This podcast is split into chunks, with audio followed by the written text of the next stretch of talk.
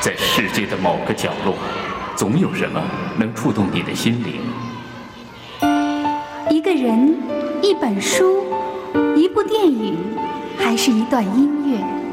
小凤直播室，让我们共同去发现。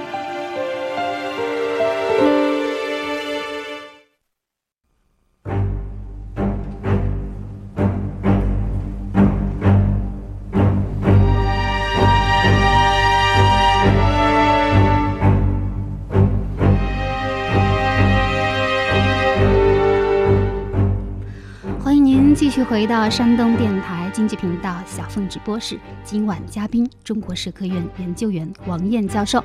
那王燕老师，我们所带来的又是一部怎样的电影呢？时间是一九八四年，地点是在东德柏林。电影一开始就打出一行字幕。公开化无处不在，全东德的百姓都被一百万史塔西秘密警察控制着，还有两百万的告密者。他们的目的就是要知道别人生活的任何一个细枝末节。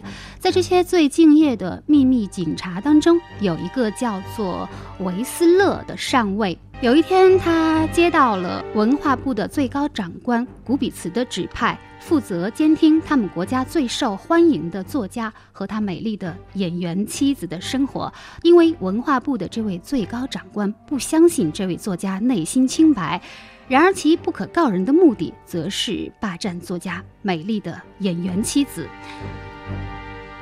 维斯勒在作家的公寓里安装了窃听器，于是影片出现了戏剧化的一幕。维斯勒开始被作家和他妻子的生活深深地吸引着，而意想不到的结局却在影片结束前透出了曙光和温暖，让人看得热泪盈眶。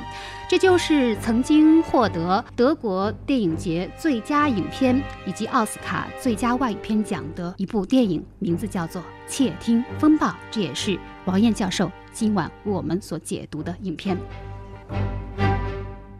窃听风暴》这个电影，它所描写的那个年代，哈，是柏林墙倒塌的前五年，恰好是一九八四年。一九八四就是奥威尔那个很著名的那部著作，哈，一九八四。呃，我估计这里面可能是巧合，也可能是这个导演的用心，哈。嗯，实际上奥威尔那个他倒不是有那个准确的年代学的意义，他随便编了一个一九八四年。对，当然就说明了一种统治方式，一种反面的乌托邦吧。这种科技控制社会，到处都是什么摄像头，利用这个科技设备监视人的一举一动，就变成一个特恐惧的社会。你看了这个电影之后，你当时是什么感慨？就是有的乌托邦道德理想它很高，但你落实到这个现实层次上，有时候就变得特丑恶。跟那个高官一样，你一看又又强奸了那歌剧女演员呀，对，挺卑鄙，挺什么的。没错，理想理想太高了，你你落实到这个现实里，有可能就特别丑陋了。不如理想低一点，可行性、现实性、可预性强一点，就是你才能给人那个表现各种高尚、卑鄙这个中芸芸众生的这种机会。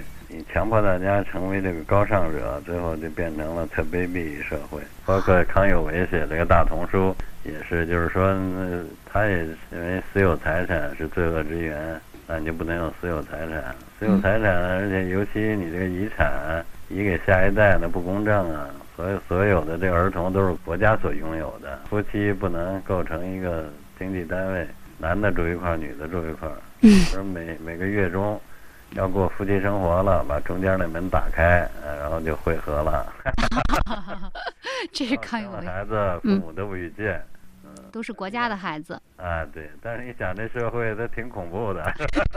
这是康有为的大丛书啊！啊，哦天哪！而且这个还被认为是大同理想，这大同理想一点不吸引人。包括这个两德合并。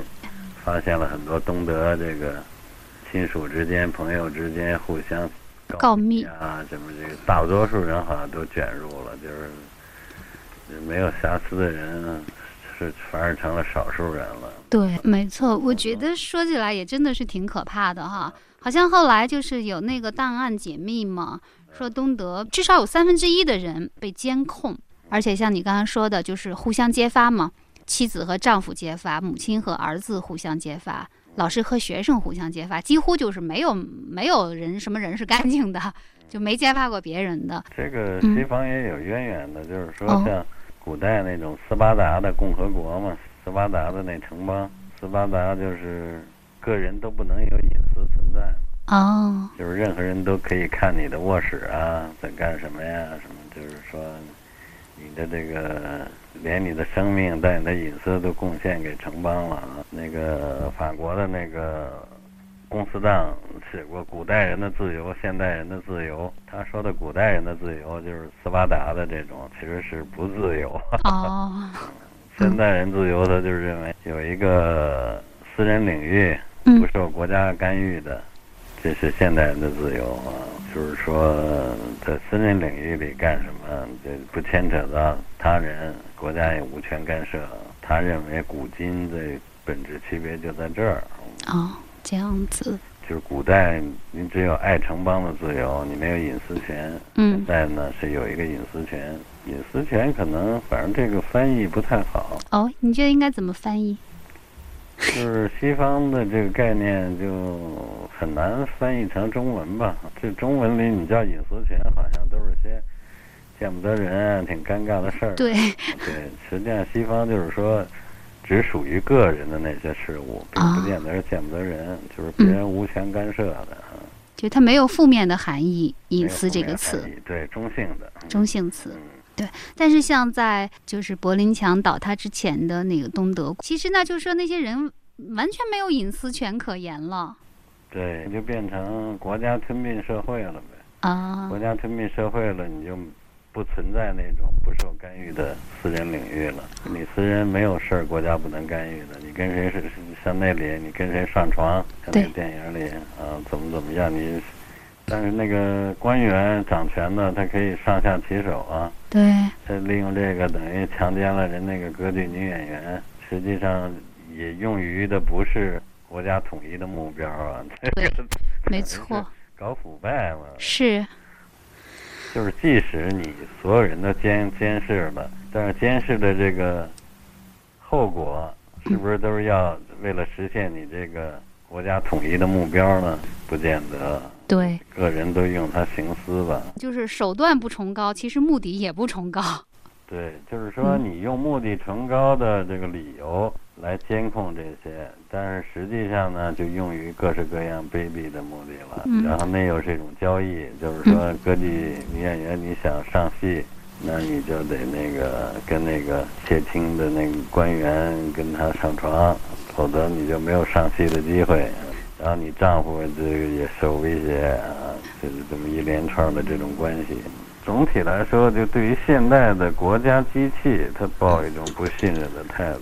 这不单是东德，你你这个美国也是呀，对西德也可能利用这些东西从个侵犯个人的隐私权呀，用于各种目的呀。对，只不过在数量上可能要比较少一点吧。对，受到一定的那个控制，因为这个西方有那种根深蒂固的那种分权观念吧，就是说你这个监控这个的，你其他权利就就比较小啊。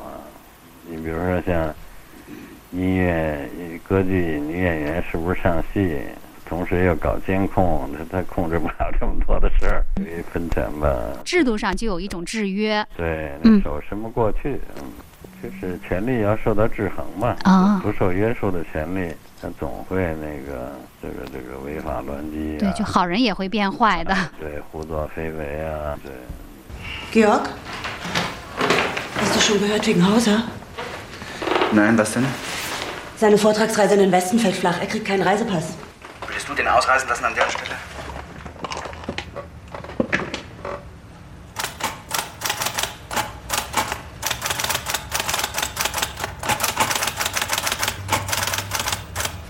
“那这个《窃听风暴》这个电影出来之后，哈，在德国，包括后来去奥斯卡嘛，都是引起了很大的反响。但是也有德国人说，因为他其中里面的那个就是那个负责窃听的那个特工，他后来就是良心发现嘛，他没有去举报那个作家，啊，相反是他利用自己的这个职权之便保护了那个作家哈。但是后来，呃，好多东德人就说说像这样的警察，实际上 在当时这种好警察说一个也没有。说一个没有，可能也绝对了吧？总有那种主动为恶、消极为恶，或者把这个恶减到比较低的限度，那总是有。总是有的。就是说，这人好像在那样的一个社会形态下，你所扮演的什么样的角色，好像是被决定了的。但是，其实每一个人自己还是可以有自主的选择的，是吗？对，但是在那一点上，也有那种艺术艺术的真实吧。就是说，那个警察虽然有道德良知，后来社会变化了，他也挺沦落的。嗯，没有人在说。哎，你当时那个有有道德良知是怎么值得表彰啊什么的？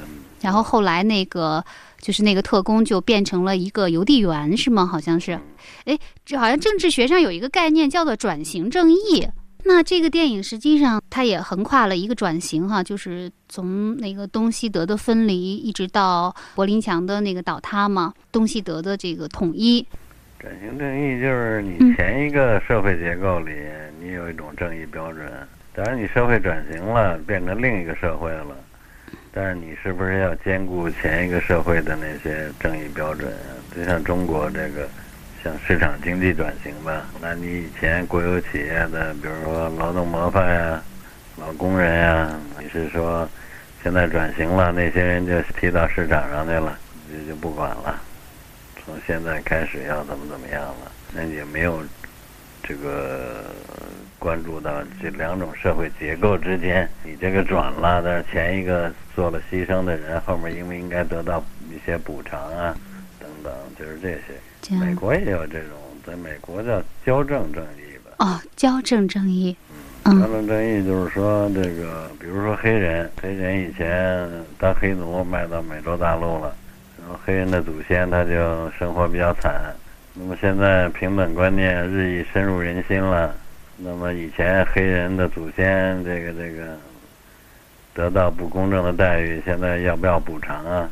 所以实际上，比如说在美国大学里面要招一个教师，那么白人也去了，黑人也去了，这个妇女也去了，一般那个白人就走了，为什么呢？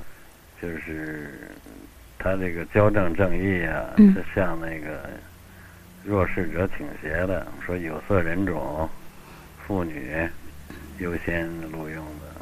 政治学上有那么一个经典案例嘛，就是原来这个这个这个这大学，它是历史上比如说只招白人的，后来这个慢慢这个种族歧视淡化了。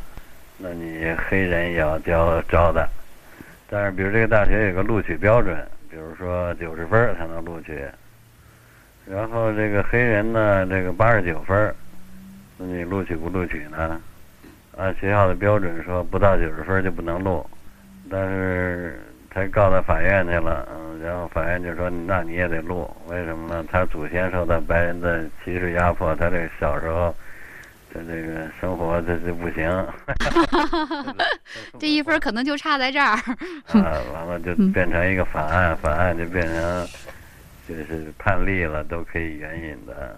我后来有一个白人又告到法院了，说以前那学校九十分就能录取，那么我就九十分，然后你为了照顾那黑人，你把我没录取，对，那这不是不公正吗？后来法院又有一个判例，就是说，判这个学校必须要增加名额，就是以前九十分的还都得让人上 但是你还得增加一些名额，对这些少数族裔啊、有色人种啊、妇女，对对对，差个一分两分的也得招。呃，你你还得专门给他们留一些名额啊，你要不然又不公正了。就是矫正正义的不正义，说你你矫正了以前的不正义，你又制造了新的不正义。因为我一个白人，我以前九十分就能上，你现在我上不成了，这又是一个不正义。为了弥补上一个正义，造成了下一个的不正义。后来这就成了一个经典案例了。但是一般情况就是，如果只有一个名额，那个白人就走了，知道竞争不过。那像像，这个电影里好像那个文化部长吧，就是呃，把那女演员强暴的那个高官，就社会转型之后，他还仍然在一个很高的位置上。但是那个特工，他后来就变成了一个底层的一个送信的人啊。嗯，呃也是没辙啊，就是说你为了降低这个转型的成本，你就得既得利益，你就得照顾既得利益者，啊，减少转型的阻力。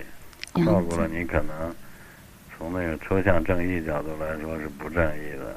对这小子以前净干不道德的事儿，现在还混得不错。对这小子当初讲良心，现在还是挺沦丧的，对，没错，挺落的。嗯。但他这个满足了这种价值，可能伤害到了那种价值。哎，那王艳老师，你有没有去过呃德国？有没有去看过柏林墙？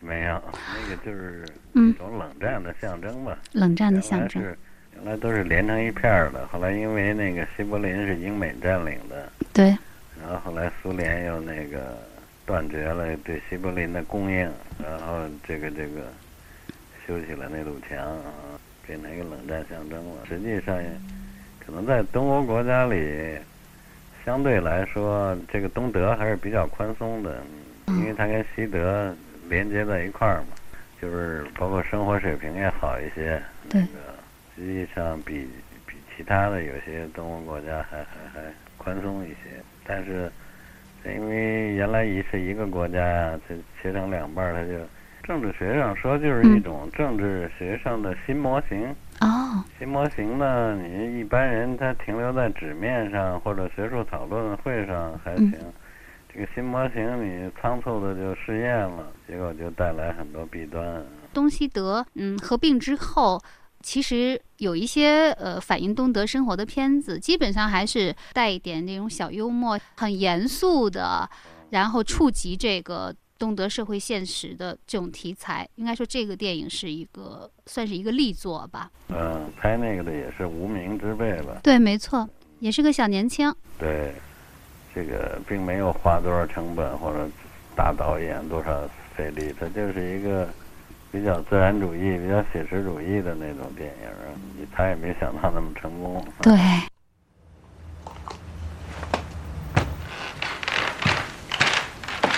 Hast du eigentlich meinen gelben Brechband gesehen? Wie? Den Brechband. Weiß nicht, wo der ist. Komisch. Hätte schwören können. An jenem Tag im blauen Mond September, still unter einem jungen Pflaumenbaum, da hielt ich sie, die stille bleiche Liebe, in meinem Arm wie einen holden Traum. Und über uns im schönen Sommerhimmel war eine Wolke, die ich lange sah. Sie war sehr weiß und ungeheuer oben. Und als ich aufsah, war sie nimmer da. 认真监听着作家的秘密警察魏斯勒。有一天，他在作家的书房里借了一本小书出来， 躺在床上念那是布莱希特的诗。夏日晴空在我俩之上深深凝视那朵云那样纯白那样高。当我再度凝视它已消失。从来不流露任何情感迹象的这个秘密警察在深夜读诗。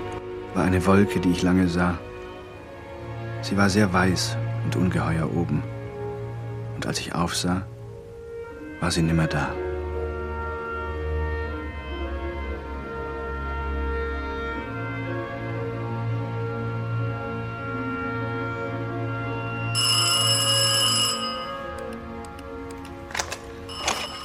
警察魏斯勒在最关键的时刻潜入作家的房间里，将作家发表违禁文章的致命证据打字机转移走了，从而保护了作家。但是作家的妻子还是因为曾经出卖丈夫而撞车自杀了。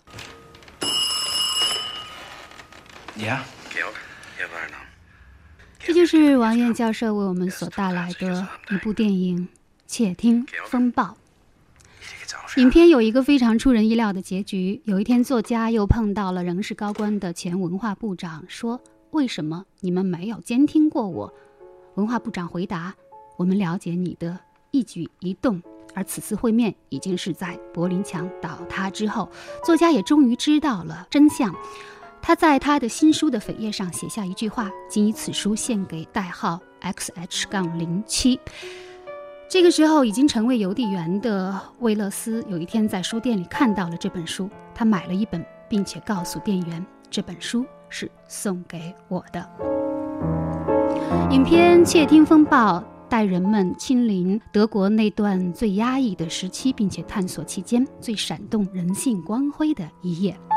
好，那么今天的嘉宾，中国社科院研究员王燕教授，为我们带来的又是一张怎样的唱片呢？他曾被赞为中国大陆学人见识第一，他主编的读书杂志及公共论丛曾深深影响过一批青年学者。他不是明星式的学者，超然的处世姿态使他自觉隐没于学界；他不是书斋里的学者，浩瀚渊博的知识体系使他更准确地把握现实脉搏。他就是中国社科院研究员王燕教授。回溯世界思想史 PK，点评中国学术界热点，敬请收听。好，那么今天的嘉宾，中国社科院研究员王燕教授，为我们带来的又是一张怎样的唱片呢？这个问题可把很少听音乐的王老师给难为坏了，但他还是受陈寅恪先生的学术思想启发，给我们带来了一张经典唱片。梁祝吸收了古典民乐，对，把它那个变成那个现代的小提琴协奏曲了。对，中西合璧吧，这个符合陈寅恪说的中体西用，就是用西方的乐器。对，啊，有中国文化的韵味，没有在这个创作的时候完全给西化了吧。对，哎，中体西用哈，对，你说这个我又想起来，陈寅恪曾经说他的呃文章叫什么？呃，议论近乎曾香香、张南皮之间，就是说在曾国藩和张之洞之间。对，这个是不是跟中体西用也有点关系啊？对，曾香香就曾国藩主张理智呗，就是说强调那种尊卑贵贱的那种分别。对，就是他回应现代性的方式，不是先平等后自由，是还要维持那种自由吧，维持那种社会的自由。然后呢，这个张之洞强调这个。宪政啊，法治啊，《劝学篇》里面讲到这个，而且他也是清末大臣里最支撑这个的大臣吧。对，好像辜鸿铭就说张之洞是立宪政治的鼓吹者哈。对，实际上我们可以看见，就是说，一般强调专制的人，他比较讲平等的。一般强调这个自由的人，他比较讲等级的。哦，这样子。对，所以把自由和平等价值兼容起来是一个比较艰难的事情。然后像曾国藩这种，他就是说维护那种中国民间社会那种独立的那种宗法性的社群吧。嗯。包括他编团练啊，练湘军啊，他是靠那个，就是说构成中国社会的基本单位应该是那种。宗法性的社群，这是他的理智的一个含义啊。嗯，这个回应了一个社会的问题。嗯，而政治上怎么办呢？政治上就是张之洞的君主立宪了。哦，就是这两个合起来，就成了陈寅恪对近代的一个一个一个主张吧。但是到了四九年以后，他当然就变了。他特强调那个像陈丹双、柳如是摧毁这个纲常名教、三纲五常的这种。勇敢啊，大胆啊，那种意义吧。嗯，这种宗法等级制，它它也有是也有负面性的。嗯，那既然中国社会已经平等了，这社会制度改变了，你再去强调那些就可笑了。刚才王艳老师。说他最喜欢的音乐是《梁祝》哈，因为符合陈寅恪先生的这个中体西用的观点，非常有意思。一个细节特别好玩哦，正是他的陈寅恪的中山大学，中山大学校长是钱旭京，钱旭京是近代特主张这个全盘西化的人，这个这个，但是其实生活特别，生活方式上特别传统化啊。陈寅恪呢是好像强调传统，但是生活方式上挺西化的。就他们俩是一个特有趣的对照吧？哎，那真是挺有意思的。陈寅恪，呃呃，生活方式上西化吗？我光知道他吃美国药。啊，他就强调，他说我离了美国药就活不成，要吃牛奶。那五十年代初吃牛奶是很西化的，而且他也不信中医。哦，我们说音乐来着，最后又扯到陈确先生身上来了。平常也听音乐听的并不多，是吗，王岩老师？不太多啊。好像你有段时间挺爱听昆曲的吧？那是没事。有没有？看看啊，挺有那个古典风味的吧？啊，现在这个完全不一样，现在这种快餐文化完全不一样，那节奏也特别慢。是不是当年在陕西下乡插队的时候，有没有在比如说在田间地头的喇叭里听到过《梁祝》？哎呀，那时候文化革命，哪儿哪儿让放这个？倒是老听那个陕北老乡唱陕北民歌吧，但是。陕北民歌也也也挺有特色的，特别是那种原声的，不是歌唱家唱的，就是那种老乡唱的原生态的那种民歌啊，有一种那个好像狼嚎似的，嗯，有一种苍凉之感吧。那个一般演员唱不出来，那只有那个 原生态的老乡才能唱，才能唱出来。啊，对。关于音乐的记忆还有什么？我记得那个。嗯。也不是谁弄了几张唱片儿，嗯，在那农村找不着留声机，嗯，后来找了一个还是手摇的，有毛病的，嗯，然后就靠那个手摇，靠那个手指头呀，按住那个唱盘，才能维持正确的速度，所以那声音一会儿这样一会儿那样，一没按好的就快了，一一一按劲儿大了又慢了，整个成变奏曲了。啊，对，嗯，那时候。那不像现在这个视听的器材那么多吧？对。那时候你找个手摇留声机都挺难的。而且那时候听唱片，恐怕也都就是偷着听吧。都是听，而且偶尔听一听，就好像从那个农村插队回来探亲，到什么西餐厅开一顿洋荤一样的，特别珍惜的那种机会，很少的。很少的，嗯。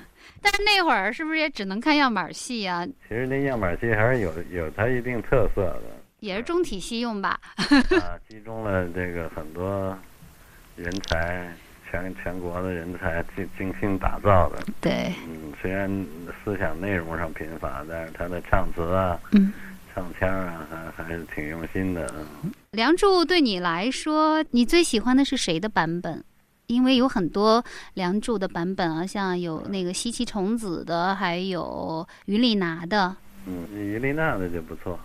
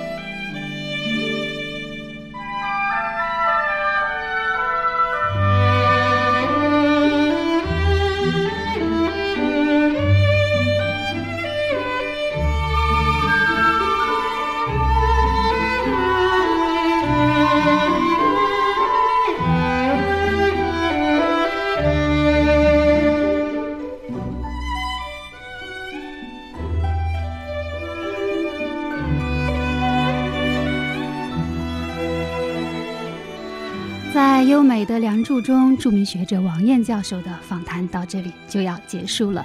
非常感谢王燕教授在病中住院期间还请假回家接受小凤直播时的采访，也因为王燕教授还引起了我们听友对于思想史的浓厚的兴趣。也欢迎有更多的听众朋友到小凤直播室的论坛上去参加我们刚刚成立的托克维尔学习小组以及陈寅恪学习小组。